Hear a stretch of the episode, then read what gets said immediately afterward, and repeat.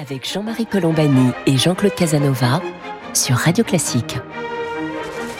Bonjour et bienvenue dans le commentaire. Jean-Claude Casanova et moi-même, nous sommes heureux de vous retrouver pour cette conversation hebdomadaire qui va porter sur la situation politique française et l'état de la campagne électorale euh, qui se déroule aujourd'hui en l'absence pour le moment toujours du candidat Macron. Ça ne saurait tarder car euh, les jours euh, passent et le délai par lequel il faut déposer ces 500 signatures approchent, donc de toute façon, les jours se rapprochent où Emmanuel Macron sera lui-même candidat. Il n'y a donc aucune inconnue euh, là-dessus. Simplement, Jean-Claude Casanova et moi-même, nous souhaitions un petit peu commenter l'état des lieux aujourd'hui avec euh, une euh, stabilité très grande dans les sondages d'intention de vote de premier tour. Euh, nous y reviendrons bien sûr. Et avec euh, au milieu d'une campagne qui est à, mains égards euh, paradoxale, voire bizarre, parce qu'il me semble, en tout cas, je ne sais pas si vous serez d'accord, Jean-Claude, qu'il y a un vrai décalage entre les thèmes qui sont dominants dans les médias et dans les débats des, des politiques qui sont déjà candidats et la réalité de ce qu'il y aura à affronter après l'élection. Euh, la réalité de les, thèmes, on les a suivis les uns après les autres. La campagne a été lancée au fond par Éric Zemmour qui a réussi à imposer au départ les thèmes de l'identité et de l'immigration. Puis sont venus d'autres d'autres thèmes à l'initiative d'autres euh, candidats, notamment de, Valérie Pécresse, qui sont à la fois ont suivi Éric Zemmour sur certains points et sur d'autres ont voulu à toute force mettre l'accent sur ce que l'on appelle le régalien, c'est-à-dire euh, l'autorité, l'insécurité, etc. Et au fur et à mesure que se déroulaient ces événements, avec euh, des petites phrases, des petites mesures ici, là, des augmentations de ceci, des augmentations de cela, euh, on s'apercevait que l'opinion elle-même se focalisait de plus en plus sur le pouvoir d'achat, le pouvoir d'achat venant en tête des préoccupations désormais, l'immigration étant classée euh, cinquième ou sixième dans l'ordre de ces préoccupations. Donc ça n'est qu'un des, paradoxes de cette campagne qui par ailleurs ne nous renseigne pas sur ce qu'il y a devant nous. Il me semble que ce qu'il y a devant nous, on devrait peut-être commencer par euh, examiner ce que vont être les conséquences de la crise sanitaire. Or, ces conséquences ne seront pas anodines. La conséquence première que je vois, c'est la relation au travail. La relation des Français au travail va changer, est en train de changer comme conséquence de la crise sanitaire, mais pas seulement, parce qu'en même temps, nous avons affaire à une révolution numérique. Donc il y a cela qui est devant nous, il y a aussi l'immense problème de la dette. Si jamais les événements économiques tournaient à l'inflation et à l'augmentation des taux, nous serions dans une situation extrêmement dramatique. Et puis il y a tous ces piliers de la, du, pays que sont le système éducatif, le système de santé, entre autres, l'approvisionnement énergétique aussi, où on voit que on va peut-être être en panne d'électricité cet hiver euh, à cause du fait qu'un certain nombre de centrales nucléaires sont à l'arrêt, ainsi de suite. Donc tous ces morceaux-là de la vie du pays ne sont pas fondamentaux, ne sont pas abordés de front, et nous n'avons pas quelqu'un ou un candidat ou une candidate qui, au fond, euh, nous trace des perspectives dans tous ces domaines. Voilà très brièvement euh, rassembler, Jean-Claude, quelques éléments de, de la campagne euh, actuelle. Jean-Claude Casanova. Oui, bien sûr, mais il manque, si j'ose dire, le, le, principal, euh, le principal candidat, qui est le détenteur du, du, poste. Tous les autres sont des challengers et le détenteur du poste, c'est d'une certaine façon, quand on prend la liste des problèmes difficiles que vous venez d'énumérer, le détenteur du poste est celui qui les connaît le mieux. Et vraisemblablement, euh, il va faire sa campagne sur euh, sa capacité à gouverner, sur sa capacité à éclairer les problèmes et à montrer les choix qui sont nécessaires. Mais le problème, la difficulté en matière électorale, et si j'ose dire la difficulté démocratique, c'est que les électeurs obéissent, les électeurs ne sont pas parfaitement rationnels, c'est-à-dire que leur choix n'est pas uniquement dicté par l'analyse substantielle des problèmes et par le choix de la personne la plus qualifiée pour les traiter. Il y a dans les votes des éléments différents. D'abord, il y a, il y a des perceptions différentes de la réalité, il y a des intensités différentes et il y a des préoccupations différentes et il y a aussi une, part notable d'électeurs qui votent pas tellement qui savent que la personne pour laquelle ils votent ne sera pas élue, mais qui votent pour exprimer une, pour manifester leur euh, leur propre priorité. Je suis tout à fait persuadé que depuis très longtemps, dans les votes extrêmes, aussi bien très à gauche que très à droite, dans les votes extrêmes, il y a une partie, une partie que je ne peux pas mesurer d'électeurs qui veulent la personne, que la personne choisie soit élue, et aussi une partie d'électeurs qui savent qu'elle ne sera pas élue, mais qui veulent manifester leur colère, leur opposition, leur, leur, leur volonté. Donc ça rend très difficile l'interprétation. Quand on dit le pouvoir d'achat, la principale préoccupation. Oui, mais si j'ose dire, c'est toujours la principale préoccupation.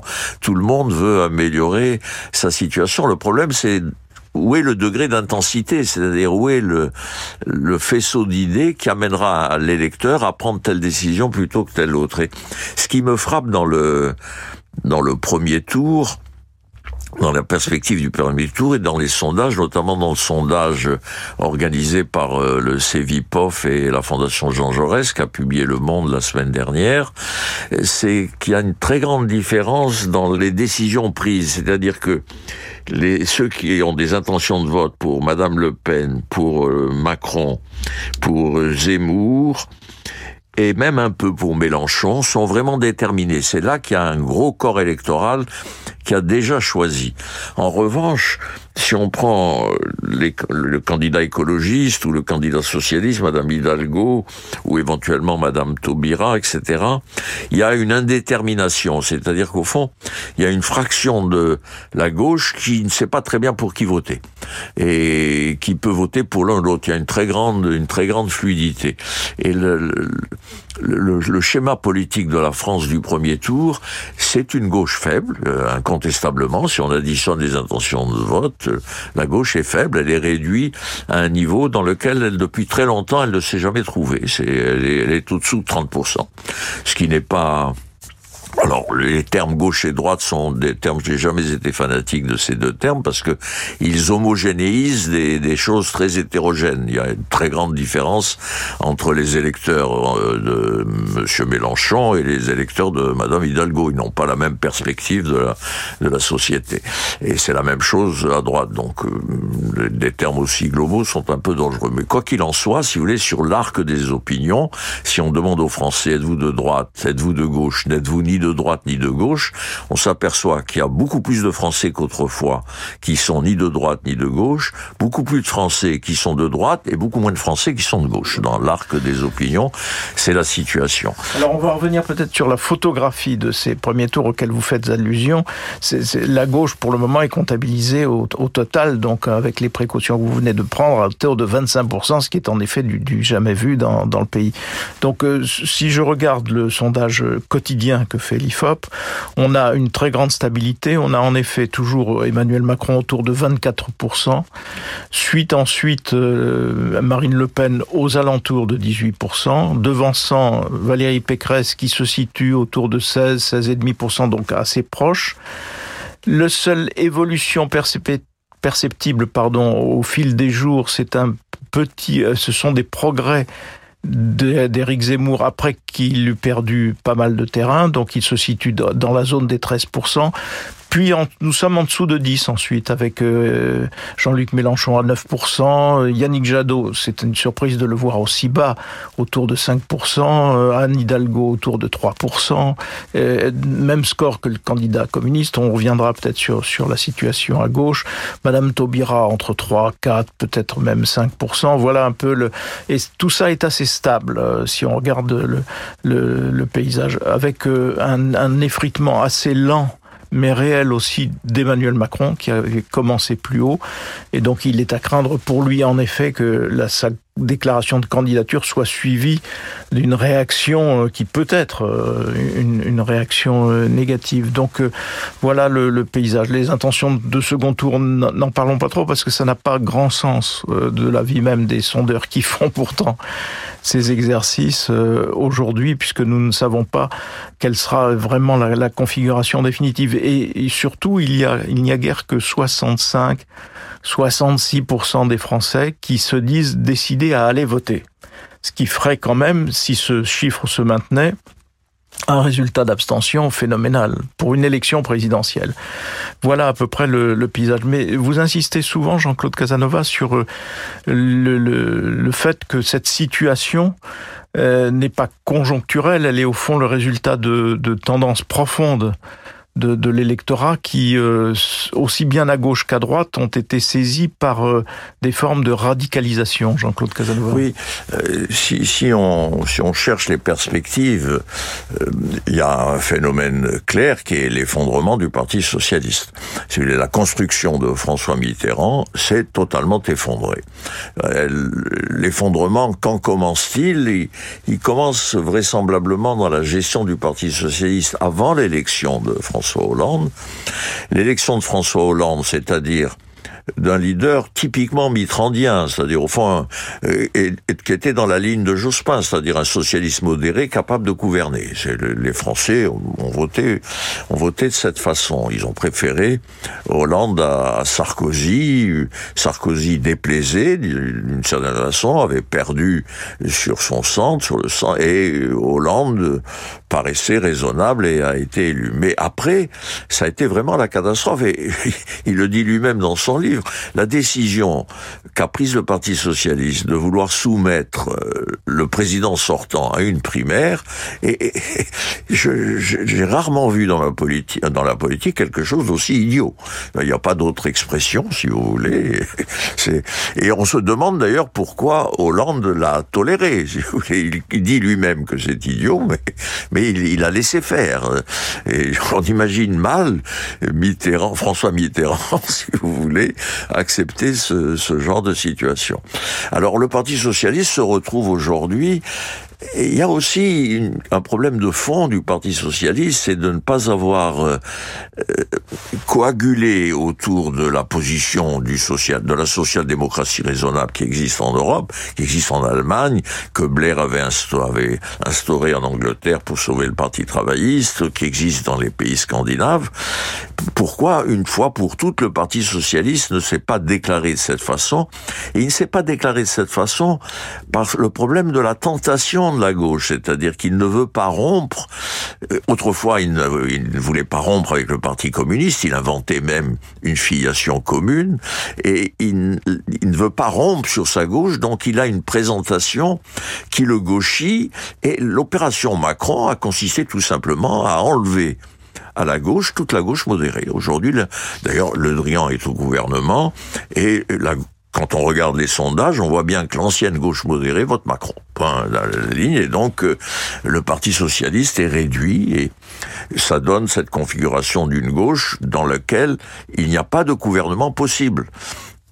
Et à droite, si vous voulez, le, phénomène de décomposition qui s'est produit à droite, c'est que euh, la droite, et particulièrement Jacques Chirac, n'a pas su traiter le grand problème qui était le problème de l'immigration. Et progressivement, on a vu les...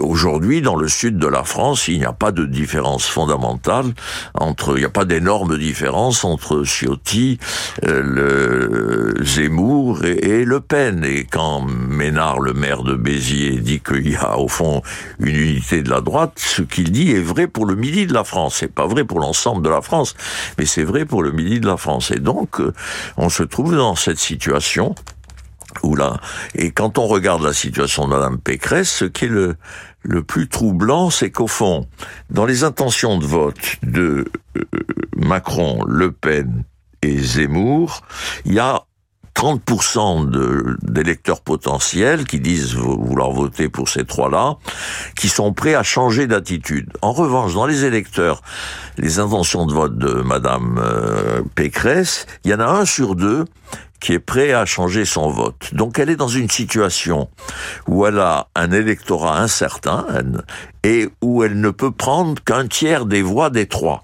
Mais les trois sont différents, c'est-à-dire prendre des voix à Zemmour et à Le Pen, ça veut dire durcir son, discours, et prendre des voix à Macron, ça consiste à, critiquer Macron. Ce qu'elle fait, d'ailleurs, on voit bien que son, discours, c'est critique de Macron pour essayer de tirer des voix, et... Euh, presque adhésion à Zemmour et à Le Pen pour montrer que c'est fongible.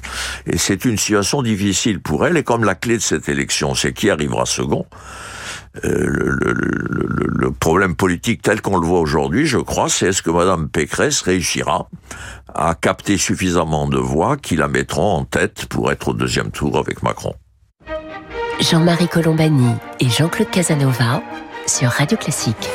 Vous écoutez commentaires, nous sommes en train de commenter précisément la situation politique française euh, en perspective de l'élection présidentielle avec, euh, comme nous le notions tout à l'heure, une très grande stabilité dans les intentions de vote de, premier tour, et avec évidemment l'inconnu principal qui est qui sera au second tour. L'intrusion dans le paysage d'Éric Zemmour ayant eu pour euh, effet principal d'abaisser le seuil d'atteinte de, ce second tour, donc avec 17-18%, euh, soit Valérie Pécresse, soit Marine Le Pen peuvent espérer se, qualifier pour le second tour, et ensuite, euh, j'allais dire, ce sera pas tout à fait à armes égales parce que dans les sondages d'intention de vote de second tour, on a à peu près les, mêmes choses que ce soit Valérie Pécresse ou Marine Le Pen face à Emmanuel Macron qui est toujours donné vainqueur. Mais enfin, il faut prendre tout ça avec un, un maximum de précaution et la stabilité d'Emmanuel Macron en tête de ce premier tour, mais qui s'effrite euh, très lentement. Euh, n'exclut pas un scénario à la Giscard. Valérie Giscard d'Estaing, jusqu'au mois de février, jusqu'à la mi-février 81, euh, est donné en tête très largement, très confortablement. Et puis, dans le mois qui suit, euh, l'électorat se cristallise, les gens font leur choix, et c'est François Mitterrand qui est, qui est élu. Et là, on n'a jamais que moins de deux tiers des Français qui savent à peu près ce qu'ils vont voter. Moins de deux tiers. Donc, il y a une, une volatilité, une indétermination qui est très grande et qui qui incite évidemment à la plus grande prudence. Euh, Jean-Claude Casanova, moi ce qui, frappe aussi, c'est que on a un paysage français qui a glissé vers la droite et qui est avec une forte attraction de l'extrême droite vis-à-vis de la droite traditionnelle euh, et une forte une forte part de, tout simplement dans les dans les intentions de vote en tout cas de ces extrêmes droites puisque si l'on ajoute Éric Zemmour Marine Le Pen, on a quelque chose comme 30%. C'est là encore aussi euh, du, du, jamais vu ou presque. On n'a jamais vu l'extrême droite, hormis dans les périodes les plus sombres de l'histoire, à ces, à ces niveaux-là. Et quand on regarde le paysage à l'extérieur, c'est un peu l'inverse. Aux États-Unis, c'est un nouveau New Deal très directement inspiré des recettes social-démocrates européennes. En Allemagne, les socialistes font une coalition avec les Verts et avec les libéraux. En Espagne, ce sont les socialistes. Au Portugal, ce sont les socialistes. Euh, en Grande-Bretagne, euh, Boris Johnson est en train de, peut-être même d'être mis en minorité par son propre parti, avec euh, en arrière-fond les travaillistes qui se tiennent prêts. Au Danemark, en Suède, ce sont les socialistes ce sont les sociodémocrates. En Italie, c'est une gestion, j'allais dire, sociale libérale sous l'impulsion de Mario Draghi, avec le soutien euh, du parti de la gauche, le Parti démocrate. Bref, euh, il y a une, sorte de, curiosité française qui fait que la gauche s'est effondrée en France, alors que partout ailleurs, la, la sortie de crise, la sortie de la crise sanitaire notamment, conduit à des solutions euh, de type social-démocrate et favorise les, les partis sociaux-démocrates. Alors vous me direz, le quoi qu'il en coûte d'Emmanuel Macron, c'est aussi des recettes social-démocrates. Mais néanmoins, on est devant cette, cette, cette bizarrerie-là, Jean-Claude Casanova. Oui, mais cette bizarrerie, elle est dans la singularité française, parce que euh, si on prend les, les, les la gauche candidate aujourd'hui, euh, et qu'on la compare au Parti social-démocrate danois qui modifie qui modifie les conditions de l'immigration. Ou si on la compare euh, au Parti démocrate américain ou au Parti social-démocrate allemand qui est favorable à l'équilibre l'équilibre budgétaire. C'est que les gauches extérieures à la France sont considérées par la gauche française comme de droite. Si vous voulez quand Tony Blair et Schröder ont proposé à Lionel Jospin, qui ne faisait pas une politique fondamentalement différente de, une conversion idéologique, pour des raisons qui m'échappent, si vous voulez, il a refusé. Je crois que ce sont des raisons qui tiennent en partie au mode de scrutin. La France ayant choisi le mode de scrutin majoritaire, la gauche modérée est obligée de tenir compte de la gauche extrême. Alors le problème, et la gauche modérée n'a pas toujours le talent tactique de François Mitterrand, peut-être parce qu'il est de la droite, si vous voulez. Le, parcours de Mitterrand est quand même un parcours exceptionnel. Quand on vient des croix de feu de la droite anticommuniste de 46, 47 ou de 51, et qu'on devient secrétaire général du Parti socialiste, il a été un manipulateur, si vous voulez, de sa gauche radicale, aussi bien de la gauche radicale à l'intérieur du Parti communiste, euh, Chevènement était une marionnette dans ses mains, si vous voulez, utile, mais, une marionnette. Et le Parti communiste a été aussi une marionnette dans les mains de Mitterrand. Or, euh, quand les, les frondeurs ont embêté, empêché pratiquement Hollande de gouverner, et les frondeurs n'étaient pas des marionnettes. Les frondeurs sont devenus, ils ont ruiné François Hollande qui avait fait des choix de politique économique clairs et, et raisonnables. Et donc il y a une culpabilité de, de la gauche française à, ne pas choisir. Je me souviens d'un article très ancien en 1945 ou 46 de Raymond Aron, favorable d'une certaine façon à Léon Blum, mais disant le problème central du Parti socialiste est de dire s'il est un parti de lutte de classe ou bien s'il est un parti social-démocrate. Point à la ligne. C'est une, querelle qui n'est pas soldée, en tout cas, chez les socialistes. Dernier point que nous pouvons aborder, Jean-Claude Casanova, c'est évidemment la situation de, de deux candidats d'extrême droite, avec une Marine Le Pen qui a que l'on crédite beaucoup de cette fameuse dédiabolisation, faisant oublier par là d'où elle vient et, au fond ce qu'elle est, c'est-à-dire elle reste fondamentalement un parti d'extrême droite, mais intelligemment, me semble-t-il, elle, a utilisé la présence d'Éric Zemmour pour se respectabiliser, voire peut-être se présidentialiser, Jean-Claude Casanova. Je, trouve que je, je, ne sais pas les causes, je ne sais pas si c'est le résultat de, de l'analyse qu'elle fait, mais d'une part, eh, les Français sont habitués à sa présence dans le paysage. Et comme toujours, il y a eu le même phénomène pour Mélenchon à l'élection précédente la présence, euh, il y a une familiarité, si vous voulez. Elle est un personnage désormais normal de la politique française et un personnage sans aspérité, c'est-à-dire qu'elle n'agresse pas les, euh, elle n'agresse personne. Elle est, et puis elle a accepté l'euro d'une certaine façon. Euh, elle accepte l'Europe, donc euh, les Français n'ont pas le sentiment que ce sera une révolution. Et Tandis qu'il y a chez Zemmour quelque chose qui, à mon avis, devrait le faire baisser, c'est ce côté un peu frénétique, un peu, un peu en ébullition. Lui, il est très content. Il vient de déboucher sur le monde. Au fond, il a débouché en politique il y a, il y a un mois et demi. Il est tout, tout frais, tout nouveau. Et il, il éprouve une satisfaction intense à se faire applaudir dans les meetings. Mais je suis pas sûr que ce soit très bon pour, euh, pour l'électorat. Et, et donc, je trouve qu'aujourd'hui, le problème, c'est vraiment la lutte Pécresse-Le Pen. Si. Je ne, me trompe peut-être. Toutes les prévisions en ces matières sont difficiles et délicates, mais le vrai, le vrai duel me paraît là et, et ça va dépendre de la capacité et du talent de, de Madame Pécresse vis-à-vis de Madame, Madame Le Pen. Pécresse avait bien démarré, elle s'était utilement et intelligemment aussi appuyée sur le succès de, du vote qui l'avait distingué parmi les autres candidats du Parti des Républicains. Et puis s'est installée une sorte, alors pour le coup, de de, de, de courbes euh, plates, quoi. Je veux dire, sans, il n'y a pas ni montée ni, ni descente, il n'y a pas de dynamique ni dans un sens ni dans l'autre. À quoi, à quoi l'attribuer? Est-ce que c'est un, un problème d'incarnation? Parce qu'il y a toujours ce problème de l'incarnation par rapport à une fonction qui est, il faut toujours le rappeler, une fonction écrasante dans notre système politique, euh, ou bien est-ce tout simplement le fait que ben, Emmanuel Macron est là et que Emmanuel Macron représente, vous le disiez tout à l'heure, une bonne partie de la droite modérée, Jean-Claude Casanova? Oui, je, je, crois, si vous voulez. Le,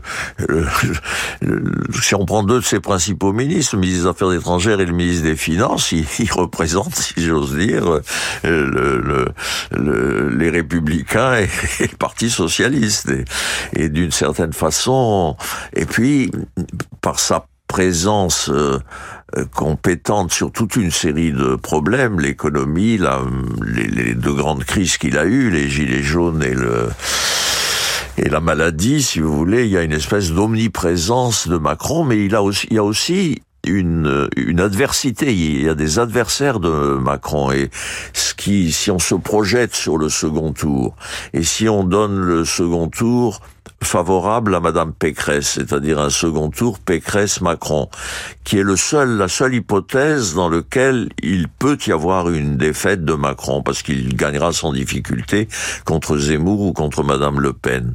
Et sur euh, s'il y a euh, évidemment tout le problème est simple pour Madame Pécresse, il faut qu'elle donne l'impression euh, qu'elle peut gouverner mieux ou aussi bien que Macron, et il faut qu'elle réunisse tous les gens d'extrême droite ou de gauche qui détestent tellement Macron qu'ils préféreront voter pour elle. Donc il y aura, euh, c'est un exercice euh, difficile et tout à fait, je crois, imprévisible, mais c'est la seule éventualité possible. Sinon, la victoire d'Emmanuel Macron me paraît évidente. Alors, il faut toujours se garder de ce, genre de pronostic, mais néanmoins, néanmoins c'est ce qui est amusant dans la politique, c'est oui, tout à fait. Alors, de pouvoir jouer avec les Juste en quelques mots, on sait qu'à gauche, euh, on en a, on en a parlé, mais à gauche, euh, l'enjeu c'était au départ, est-ce que on va réussir, est-ce que les socialistes vont réussir à passer devant euh, Jean-Luc Mélenchon Ou est-ce que Jean-Luc Mélenchon et l'extrême gauche, donc, euh, va continuer d'être la force dominante euh, à gauche, qui est quand même un paradoxe absolu Vous évoquiez le rôle historique de François Mitterrand par rapport à tout cela, d'avoir autonomisé précisément la gauche socialiste par rapport aux communistes. Aujourd'hui, c'est un trotskiste qui mène la danse euh, avec une distance et un, une, voilà une faiblesse, un signe de, de l'autre côté. Donc il n'y a, a, pas grand-chose à faire aujourd'hui d'autre que cette comptabilité-là, Jean-Claude Casanova. Oui, je crois, si vous voulez. Donc euh, euh, à la main qu'a dit que ce qui est important, c'est qu'il y a un deuxième tour euh, Pécresse-Macron parce que c'était mieux pour la France, disait-il. Je ne suis pas sûr que les électeurs raisonnent de cette façon et qu'il y ait un gros électoral sur cette sur cette position, mais ça, ça donnerait une, une France plus, plus ressemblante au reste du monde. Mais en même temps, il faut bien voir que ce que le problème que pose l'extrême droite est un problème réel, si vous voulez. C'est exactement comme euh, la, gauche s'est définie à la fin du XIXe siècle par un problème réel qui était euh, le prolétariat intérieur, si vous voulez, et l'extrême droite se définit par le prolétariat extérieur, c'est-à-dire le prolétariat qui est venu en France. Et, et de ce fait, si vous voulez, euh, elle pose un problème que que pour l'instant, peu de pays européens ont, clairement, clairement tranché, mais qui, je crois, se tranchera dans les 10 ou 15 années qui viennent. C'est-à-dire que euh, l'Europe qui était homogène euh, au point de vue de ses populations devient un ensemble hétérogène et que les ensembles hétérogènes, comme le montrent les États-Unis, sont plus difficiles à gérer que les ensembles homogènes. Voilà, nous allons terminer sur ces paroles de, Jean-Claude Casanova. Merci à vous toutes et à vous tous de nous avoir prêté attention aujourd'hui. Et Jean-Claude Casanova donc et moi-même, nous vous donnons rendez-vous samedi prochain pour une autre édition de commentaires.